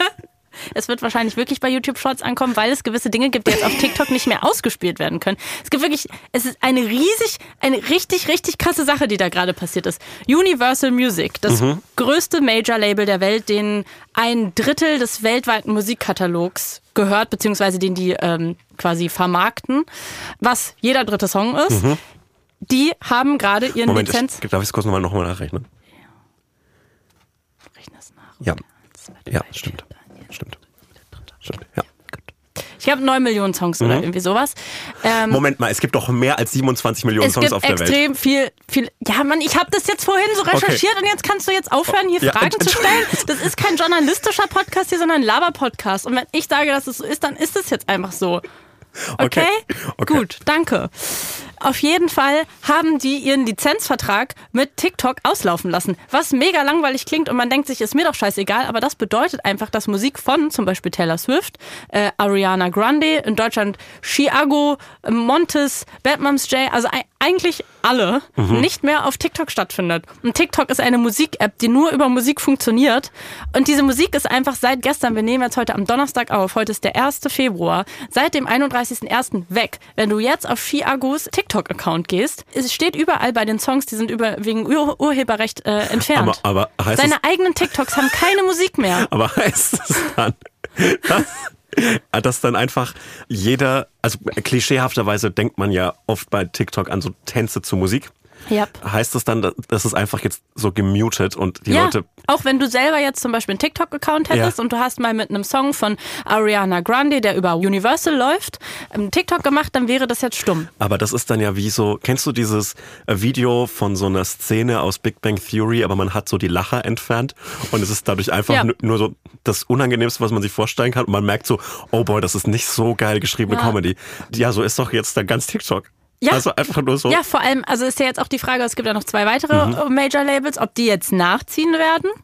Und es ist wirklich ein Riesenskandal. Es Vielleicht- ist ein Riesending. Vielleicht können wir einfach äh, möglichst schnell unseren gesamten Podcast als ähm, TikTok-Sound äh, veröffentlichen, damit die irgendwas zum drunterlegen haben. Ja, wir müssen dann noch ein paar Sachen singen vielleicht, also weißt du, dass man Ich finde, die Maul, der, der Maultrommel-Track Track könnte der locker könnt- was ja, werden. Ich könnte nächstes Mal mein E-Drum-Set ja, hier aufbauen. Easy.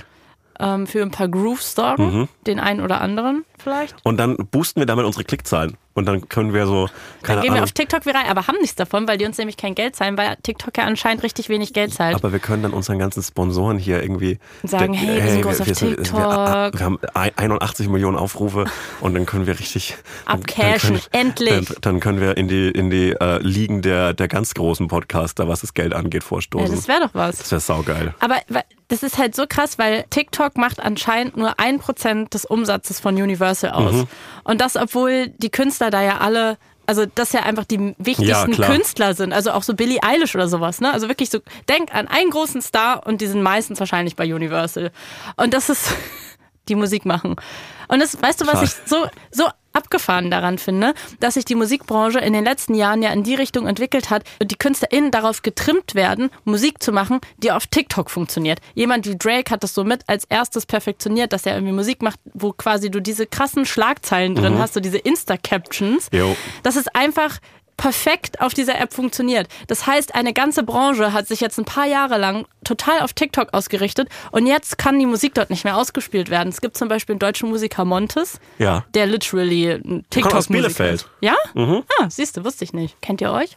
Ähm, wir haben uns gesehen, glaube ich, beim Zurück zu Hause. Nee, nicht Zurück zu Hause. Wirklich? Bei, bei diesem äh, Campus Open Air. Ah, okay. Äh, da, wo ich gelesen habe. Ich glaube, da ist er aufgetreten. Ja. Der hat auf jeden Fall einen Insta-Post gemacht und meinte so, ey Leute, ich, ich weiß selber nicht, was hier gerade abgeht. Meine Musik ist nicht mehr auf TikTok und ich hab, ich bringe ein neues Album jetzt raus. Die Kampagne ist komplett auf TikTok ausgelegt und ich kann das jetzt einfach nicht mehr bewerben. Das heißt, du schreibst Musik, die extra auf dieser App funktionieren soll, um dort viral zu gehen, damit du Leute erreichst, um dann damit im besten Fall Alben zu verkaufen, Tour spielen zu können, Merch verkaufen zu können und irgendwie von deiner Kunst leben zu können und kannst es da jetzt aber nicht mehr ausspielen und weißt vor allem jetzt gerade nicht, wie jetzt deine Zukunft aussieht. Ja, aber Das ist, schon es, krass. aber ist es nicht so eine Sache wie Edeka verkauft jetzt keine Mars-Riegel mehr und äh, weil, weil sie sich mit dem Preis nicht einigen konnten und dann drei Wochen später gibt's wieder Mars-Riegel bei Also ich, Edeka? ich glaube auch, dass sie eigentlich Ja. keine andere Wahl haben. Ja. So, also erstmal ist es ja nachvollziehbar, dass wenn TikTok wollte denen noch weniger Geld zahlen, also für die für die Musiker, Musikerinnen, für Mhm. Ja. die Songwriter ist es ja erstmal gut, dass Universal sagt, nee,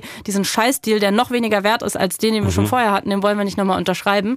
Aber trotzdem ist es auch ganz schön fahrlässig für ihre KünstlerInnen, weil ja, also man kann jetzt drauf irgendwie hoffen, dass sie sich da irgendwie wieder einigen, aber vielleicht ja auch nicht. Und vielleicht wird einfach TikTok nie wieder so sein wie vorher. Man weiß es gerade nicht. Ist das so ein bisschen für die Musikindustrie wie dieser, äh, dieser riesige Tanker, der mal im Suezkanal quer stand? Ja, ich glaube schon. so.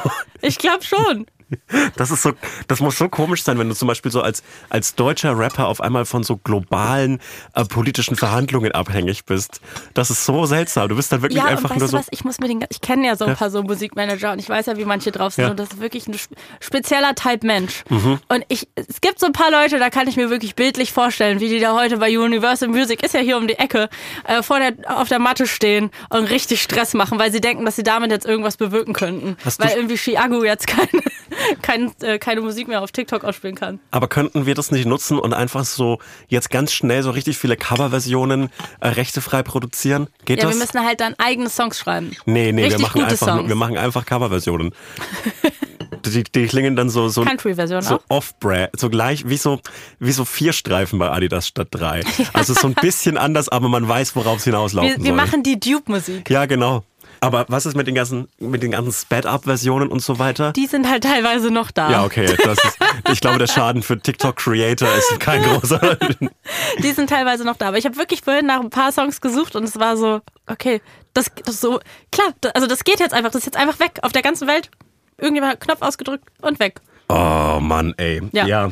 Universal und gegen TikTok. Da kann sich auch kein. Das ist ein bisschen wie Trump gegen Biden. Da kann sich auch keine Seite auf mich verlassen. Und deswegen glaube ich, Taylor Swift könnte da was regeln. Weil ganz im Ernst, wenn irgendjemand da was regeln könnte, dann sie. Die wird doch jetzt sich irgendeinen Special Deal da aushandeln bei TikTok. Wenn Universal und TikTok sich nicht einig werden, dann steppt da einmal Taylor vorbei.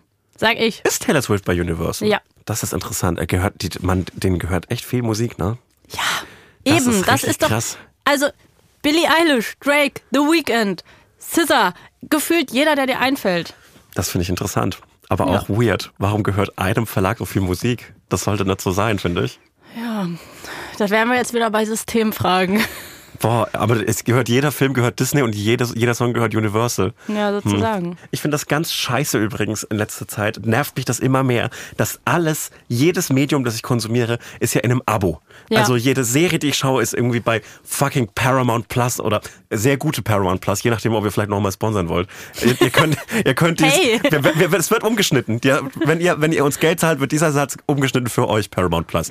Irgendwie Paramount Plus, Netflix, Disney Plus, bla bla bla, jedes, alles ist ein Abo und das kann auch alles einfach verschwinden und nicht nur so, die Rechte liegen jetzt bei Prime statt bei Netflix, sondern diese Serien können einfach gelöscht werden und dann kann ich sie nicht mehr schauen.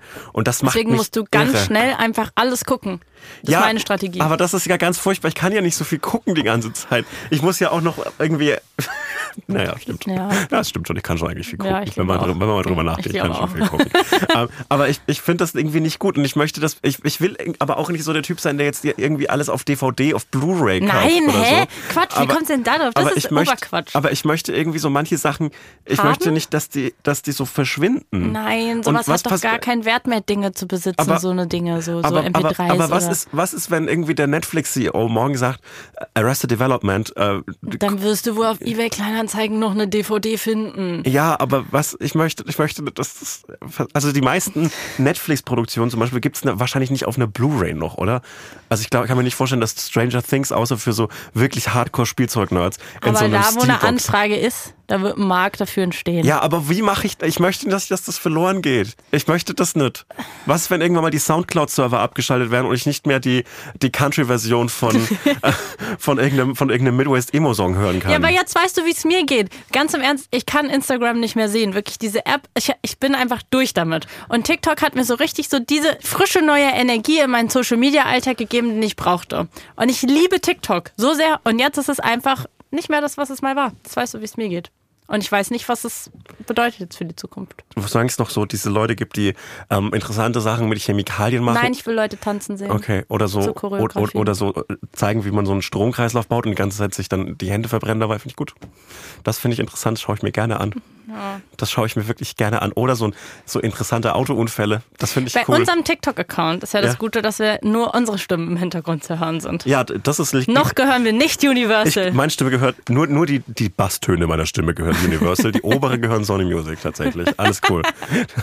Also ich weiß, du hast keine Lust drauf, aber ich mach's jetzt trotzdem, warte. Hotz und Hum, see you later. Later. Das habe ich vergessen, wie das klingt. Later. Das ist so funny. Das ist wirklich perfekt. Ich liebe unsere Kategorien. Wieso können wir die Wie nicht... affektiert meine Stimme klingt. Wahnsinn. Later. komm, komm, ich, du hast es jetzt, ist mir egal, Nee, du musst jetzt durch, wir nee. müssen jetzt kurz über Saltburn. Warum sage ich denn immer Saltburn? Über Saltburn sprechen. Salzbrand, yo. Ja, müssen wir jetzt kurz drüber sprechen, Okay. weil ich vor ein paar Wochen gesagt habe, dass ich ihn noch nicht gesehen habe. Ich bin very late Mhm. to the party und ich habe ihn jetzt endlich geguckt. Und was mich am meisten eigentlich an diesem Film beschäftigt, ist, dass er mir gar nicht gefallen hat. Ich habe gesagt, ich glaube, er wird mir nicht gefallen. Ja, fair. Ich fand ihn richtig scheiße. Warum fandest du ihn scheiße? Weil, guck mal, Also ich, ich habe ich fühle viele Dinge in meinem Leben sehr schnell. Wenn ich eine Musik höre oder vor allem, wenn ich einen Film gucke, wenn ich eine Doku gucke, ich fühle alles, was die ProtagonistInnen da fühlen. Ich bin drin. Wenn ich eine Serie schaue, ist es in dem Moment für mich alles wahr. Ich fühle jedes Gefühl, was in dieser Serie dargestellt wird, hoch tausend. ich hab grad bin starke Lars Eidinger Vibes bei dir, aber mach weiter. Du fühlst einfach zu fuck viel. you. Und ich bin sehr involviert. Ich bin wirklich sehr Du kannst doch nicht involviert. einfach einem Comedian ein Fuck you entgegenbrüllen, entgegengespuckt, der Hass trieft Ich aus will auch dir. mal so ein bisschen mit Tag 24 stattfinden. Tag 40.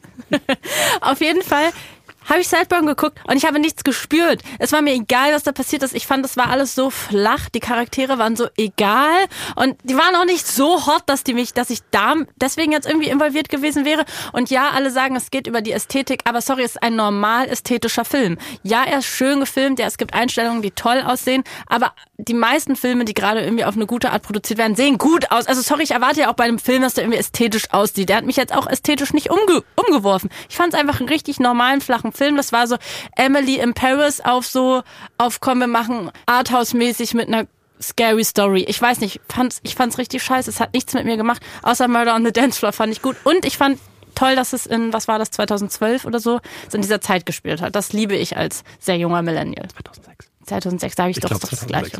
Ja, ja, ich bin, ich bin, ich habe auch, glaube ich, seitdem ich Saltburn geguckt habe, äh, tausendmal Time to Pretend von MGMT gehört. Ja, äh, das wird perfekt. Der, echt, das liebe ich. Ja. ähm, das ist ein guter Song und Rant von den Pet Shop Boys. Übrigens, Pet Shop Boys auch eine fantastische Band. Äh, oft gehört. Ansonsten Jacob Elordi sieht aus, als, wär, als würde er drei Punkte in einem Scrabble-Spiel legen. Ich finde, der sieht so ja. auf, auf eine auf eine hotte Art saumäßig dumm aus. Auf eine hotte Art? Ja, ich finde das gut. Manchmal muss ein Okay. Mann, finde ich, dumm aussehen. Ja. Ich finde, auch Travis Kelsey zum Beispiel. Weißt du, das finde ich gut an Taylor Swift, dass die die ganze Zeit so artsy Musiker gedatet hat und so weiter. Und jetzt hat sie sich einfach so einen dumpfen äh, Football-Bro. Normal Mann. Normal Mann. Einfach so einen dumpfen Football-Bro, der in seinem ganzen Leben, glaube ich, drei Gedanken hatte. Good for him, good for him. Ich freue mich darüber. Der, der, der, der stumpfe Tumbemann auf seinem Comeback 2024. Endlich. Und ansonsten, ich fand, am Anfang hat es mich abgeholt irgendwie und ich finde es irgendwie auch so, äh, diese, diese paar Tabubrüche, die es gibt, sind so ein bisschen lame. Und Die Tabubrüche, die haben ja auch gar nichts mit mir gemacht.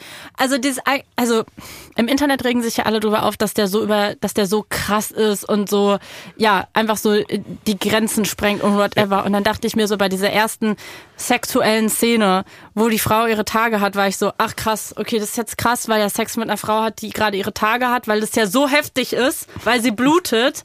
Oh, weil, weil, weil man hat, also wirklich Leute, das, also nee, sorry. Das, Ähm, also nein, Und auch, nein. was mich am allermeisten aufgeregt hat, weil ich richtig so wütend war, war, dass diese, diese, ich will mich nicht drüber aufregen, Ja. dass der Plot-Twist offensichtlich ist oder so, aber ich finde es so lame, dass es dann diese Rückblende gab und gezeigt Ja, wird, wie das alles gelaufen Mann, ist. So, das war doch trashig, hätte, ja, oder? das hätte man mir nicht zeigen müssen. Nein. So, also jeder Mensch, der diesen Film irgendwie aufmerksam geguckt Hat's hat, verstanden. hatte es, es hätte, Ja. es hätte, man hätte es mir nicht zeigen müssen. Ja. Es war so lame. Ja. Ansonsten, ja, ich, Es war flach irgendwie. Es war einfach flach. aber und das ist ja okay nichts. für Wir das, was es ist. Wir hatten ja im, im De- Dezember 2023, das war eine ganz andere Zeit. Wir hatten nichts. Deshalb mussten wir da, wir mussten Saltburn gucken. Wir hatten sonst nichts. Ja, Also die letzte Szene fand ich toll mit dem Song. Mit Ja. Murder on the Dance Floor, Ja, mit das- der Tanzperformance, weil ich, weil ich irgendwie auch so dachte, so einen nackten Mann auf diese Art und Weise tanzen sehen, Ja. finde ich, sieht man selten. Ja. Ähm, das fand ich irgendwie nice, aber ansonsten, nee, es hat einfach nichts mit mir gemacht. Das ist so ein egaler Film. Und ich habe es nicht ertragen, den zu Ende zu gucken. Ich habe mich gequält für diesen Podcast. Und deswegen habe ich dich jetzt auch gequält, was wir darüber reden mussten, weil ich habe hierfür mir diese Scheiße reingezogen. Ich habe eine, eine gute Freundin, äh, mit der ich eine Radioshow gemacht habe im Januar. Äh, Mia, Mia Morgen. Noch eine andere Freundin. Ja, tatsächlich. Äh, Mit der du auch Shows machst. Ja, die, Ah, mit Der, für dich war, war ich ja auch DJ mal. Ja. Mhm. Mit der habe ich auch darüber geredet und ähm, sie hat, glaube ich, Saltburn 150 Mal geguckt mittlerweile und es catcht sie richtig. Und ich verstehe es insofern, als dass er sowas ähnliches besetzt wie zum Beispiel Jennifer's Body. So ein bisschen so ein trashige, äh, bisschen tabubrechende, bisschen horrormäßige Art. Ja, es ist sowieso das Neue, so von Gen Z, so Twilight oder hier ähm, äh, Moment. Fifty Shades of Grey oder so. Oh, das, äh, die, die Weißt 50, du? der Fifty Shades of Grey Vergleich finde ich gut. Ja. Das ist, Aber Twilight hatte ja auch dann später sowas sehr sexuell aufgeladenes. Über, über Twilight würde ich tatsächlich meine schützende Hand halten. Weil ich bin der festen Überzeugung, Twilight, ja, aber kannst du doch. Ist ja okay, dann funktioniert's doch noch mehr als Vergleich. ja, fair. Ja. Was ich so krass finde, ist, wie kann man denn einen Film so unterschiedlich wahrnehmen? Mein bester Freund hat diesen Film auch geschaut und eigentlich normalerweise, wenn wir eine Serie oder einen Film besprechen, dann finden wir es immer gleich gut oder gleich schlecht. Und er fand den richtig gut und ich fand den richtig schlecht und ich, ich habe das nicht verstanden, wie man so sehr aneinander vorbeireden kann. Und da, das finde ich dann irgendwie wieder toll an Menschen, dass irgendwie so Geschmack dann doch so was Individuelles ist, was du einfach nicht festlegen kannst. Es ist halt einfach so subjektiv und das, das fand ich war ein schöner Moment. Dass ich einfach, ich habe nicht den besseren Geschmack, er hat nicht den besseren Geschmack. Keiner von uns kann uns sagen, ob Saltburn wirklich gut ist oder nicht. Wir wissen es alle nicht. Es ist egal. Ich finde es nicht gut. Ich kann das sagen. Ich stelle mich jetzt drüber. Okay, ja gut. Schön, danke. Was kann, hast du noch eine Empfehlung? Soll ich mir irgendwas anschauen die Woche? Guck doch mal Dschungel, dann kann man noch mal drüber reden. ja. Guck doch mal Super Bowl. Einverstanden, mache ich. Ja, fandst du nicht gut den Vorschlag? Nee, ich hasse Super Bowl. Ich habe einmal versucht, einen Super Bowl zu gucken. Da hat Mach irgendwie. dir doch jetzt einen TikTok-Account. Ich möchte das, ich möchte nicht einen Super Bowl schauen. Ich möchte das nicht. Ich habe einmal einen Super Bowl geguckt. Ascher ich, spielt. Ich verst- Ascher. Ja. Richtig scheiße, sorry. Hat, nein, Ascher, nein, nein, hat den besten Song aller Zeiten gespielt. ah, wirklich, er hat einfach mal, den besten sag mal Song. welchen? Ich kann mich gerade nicht erinnern. Yeah. Ah, achso. Finde ich den besten Song aller Zeiten. Der hat den geschrieben, finde ich gut. Aber irgendwie ist das auch kein krasser Star, ne? Also, Nee, also fürs nicht. Jahr 2024. Also weißt du, was halt original das Einzige ist, was ich mit Ascher verbinde, ist, dass ich früher irgendwie vom Burger King oder so, da hat man doch diese kleinen Musikboxen bekommen. Oder nicht Boxen oder irgendwie so eine Figur, Was wo für du eine drauf gedrückt hast und dann Zeit. kam da so Musik raus. Da war dieser Song drauf. Ganz kurz, äh, Und es liegt safe noch im Keller bei mir rum. Hast du Erinnerungen daran, dass es bei Pringles mal äh, so eine, so eine Aktion gab, bei der man sich so einen äh, Lautsprecher hat bestellen können, bei so vier oder fünf Pringeldosen oder so, keine Ahnung. Nein. Und dann konnte man aus einer Pringles-Dose so eine, so eine Bluetooth-Box bauen. Ist das wirklich nur in meinem Kopf? Gab's das? Bitte, safe das gab's ist das, wirklich, es klingt wie was, was es gab. das ist ein offensiver Aufruf gerade. Bitte schreibt mir das, ob es das gab. Ich habe, ich habe das schon ein paar Mal gegoogelt und habe nie ein Bild von der, vom Pringles-Lautsprecher gefunden. Aber bitte schickt mir mal, ob es das gegeben hat oder ob ihr auch eine Pringles-Box habt, weil ich suche gerade eine, ich möchte mir eine, eine, eine Musikanlage kaufen, dann möchte ich bitte Kann ich dir mitbringen. Ich habe noch eine äh, Sour Cream Chips. Mm, das finde ich die Da sind noch so vier Chips drin, die ich, ich brauche immer genau zwei für mein Omelett. Aber Ich ich, glaube, der Podcast ist jetzt auch vorbei. Ich finde übrigens ganz ehrlich, bei Pringles ist am besten der Fingergeschmack danach. Ich möchte gar, ich möchte eigentlich gar keinen Chip essen. Ich möchte eigentlich nur meine, meine Finger in diese Würzung Okay, reinlegen ja. und das dann Gut. ablegen, ablecken. Und dann wünsche ich dir jetzt noch einen schönen Tag. Danke. Ich möchte, Danke für diesen Podcast. Nee, Schade. danke für diesen Podcast. Ähm, und wir hören uns nächste Woche wieder. Bewerten, Ja, bewertet mal den Podcast mit fünf Sternen jetzt endlich. Rezensieren. Habt ihr es immer noch nicht gemacht, euer Ernst? Könnt ihr es jetzt bitte Folgen. machen? Ja. Auf TikTok. Schaut mal Teilen. bei unserem TikTok vorbei. Bitte, wir sind bitte. eure letzte Hoffnung dort. Ja, wir haben's, ihr habt, ihr habt jetzt nichts mehr. Ihr habt jetzt nur noch uns. Jupp. Wir sind ge gemeinsam gefesselt an Sony Music und uns. Tschüss. Tschüss.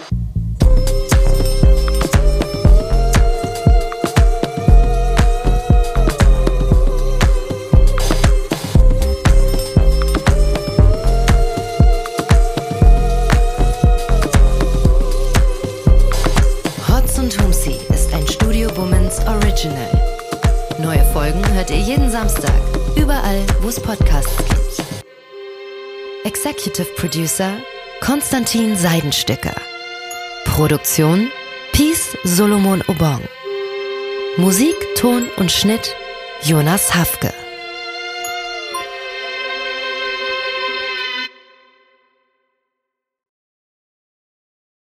Diese Folge wurde dir präsentiert von Simon Mobile, dein Mobilfunktarif von Waschbär Simon.